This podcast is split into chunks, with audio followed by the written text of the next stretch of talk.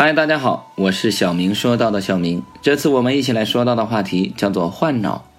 圣经放射光明，金钱散发温暖。人往往有这样的心理：别人怎么怎么样了，我也要那样。其实你所拥有的当下就已经比他优越了。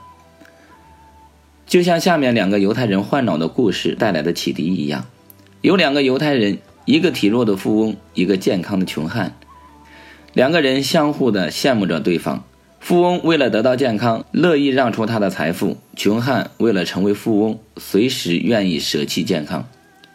一位闻名世界的外科医生发现了人脑交换方法，富翁赶紧提出要求和穷汉交换大脑。其结果，富翁会变穷，但能得到健康的身体；穷汉会变富有，但将病魔缠身。手术成功了，穷汉成了富翁。富翁变成了穷汉，但不久，成了穷汉的富翁由于有了强健的身体，又有着成功的意识，渐渐的又积累了财富。可同时，他总是担忧自己的健康，一感到些轻微的不舒服便大惊小怪。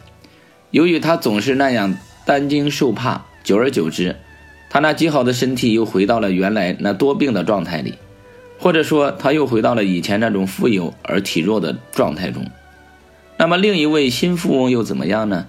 他总算是有钱了，虽然身体虚弱，但他总是忘不了自己是个穷汉。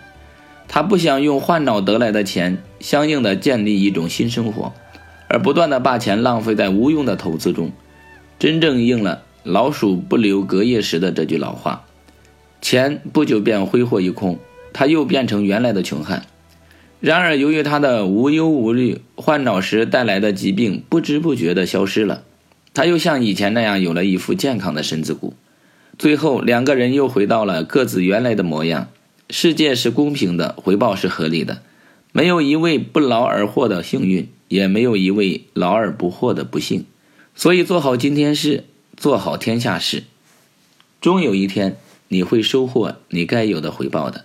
非常感谢您的订阅和聆听，我是小明，我们下次再见。